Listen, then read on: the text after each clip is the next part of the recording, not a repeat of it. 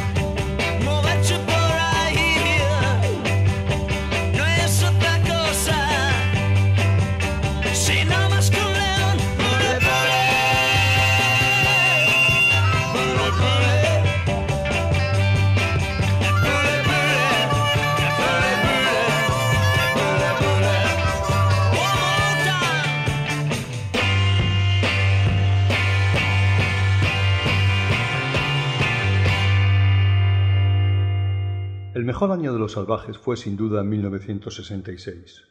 Tres EPs editados, incluyendo los que fueron sus más grandes éxitos. Como ya hemos dicho, las versiones mandaban. Pero ahora sí, desde ahora vamos a hacer un merecido reconocimiento al trabajo propio de los salvajes. 1966, vamos casi del tirón. Este tema se titula Es la edad.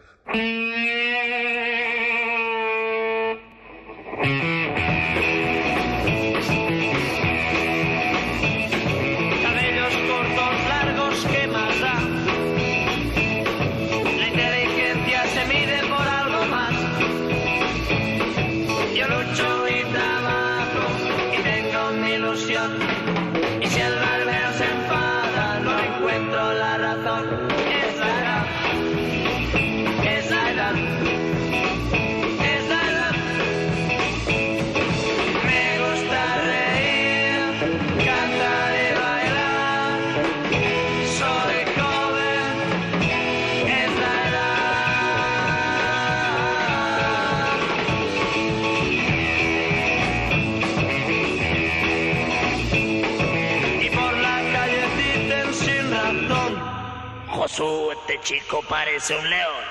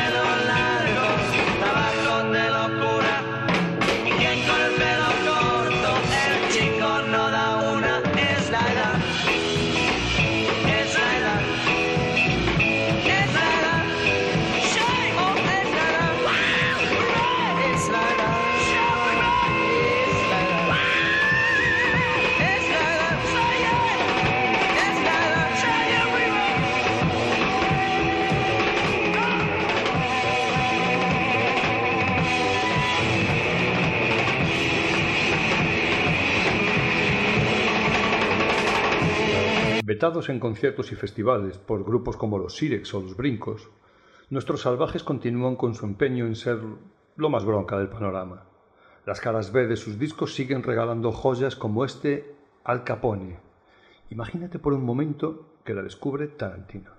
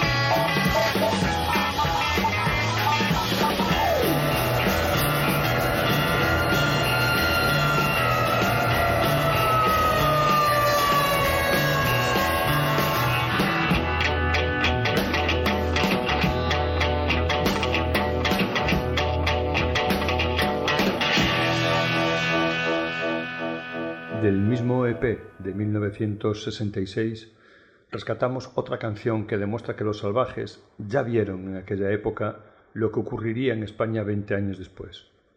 Escucha esto. ¿No te suena al último de la fila? Se titula Puff Boom. Rápida y muy contundente.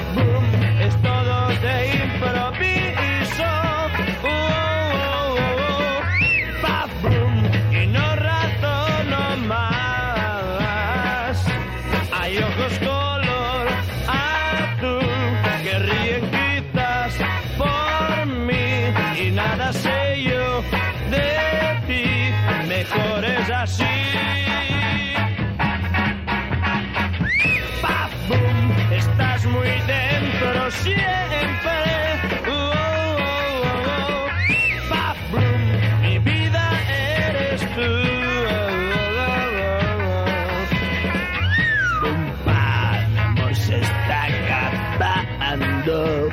Uh, uh, uh, uh. Bum, pa, siempre viene paz.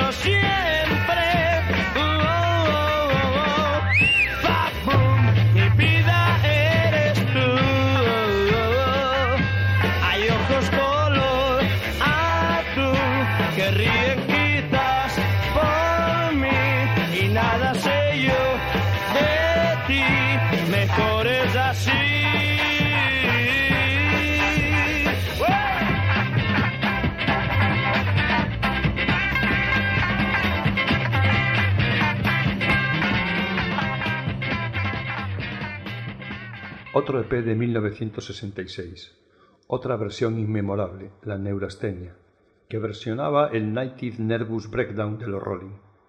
Pero su creatividad, sin más límite que el de la época, se permitió un himno generacional indiscutible. Soy así definió a su generación, y suena así.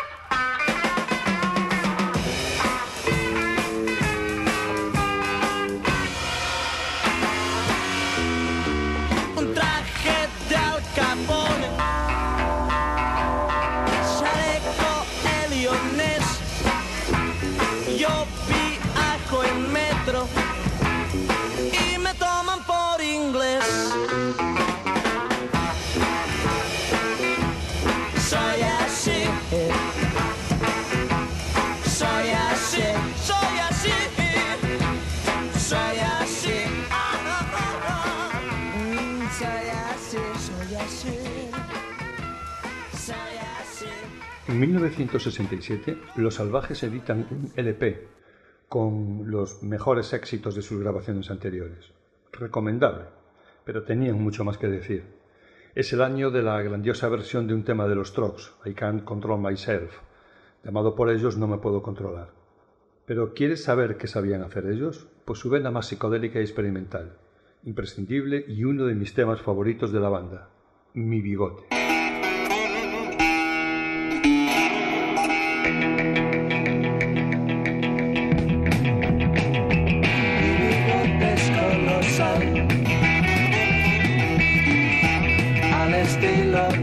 Oriental.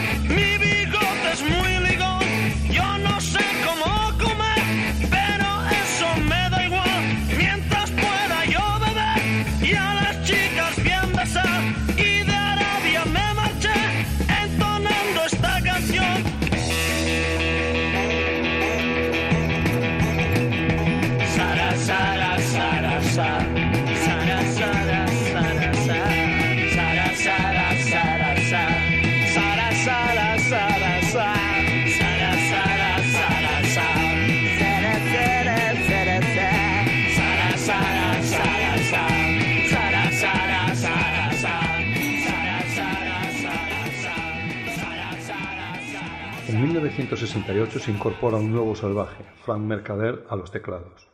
Al tiempo, abandona la formación el cantante Gaby. Cambia el sonido, cambia la trayectoria y cumplidos los últimos contratos, en 1970 la banda se deshace. Apariciones esporádicas en programas de televisión, una semi-reunión con tan solo uno de los componentes originales, precisamente el cantante Gaby, y algún recopilatorio más. Sin duda, Los Salvajes fueron una de las bandas más importantes de su década. Para mí, una de las tres o cuatro bandas más importantes e influyentes, aunque a lo mejor no lo sepamos. Dejamos esta aventura de hoy de rock and roll descarnado con una prueba de que hay que dejar las cosas a tiempo para que los recuerdos sean siempre buenos. Esto fue Los Platillos Volantes.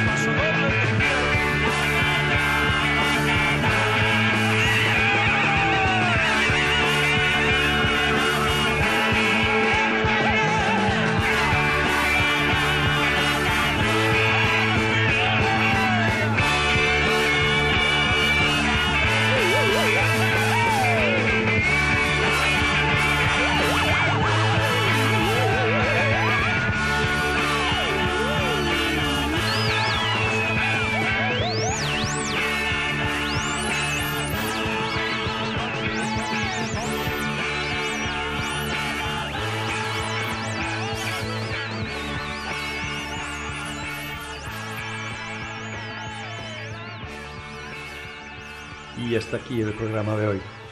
Me siento especialmente orgulloso de este paso. Lo que somos muchos de nosotros musicalmente hablando se lo debemos a los salvajes más de lo que creemos y es muy bueno reconocerlo. Muy buenas noches. Hasta pronto.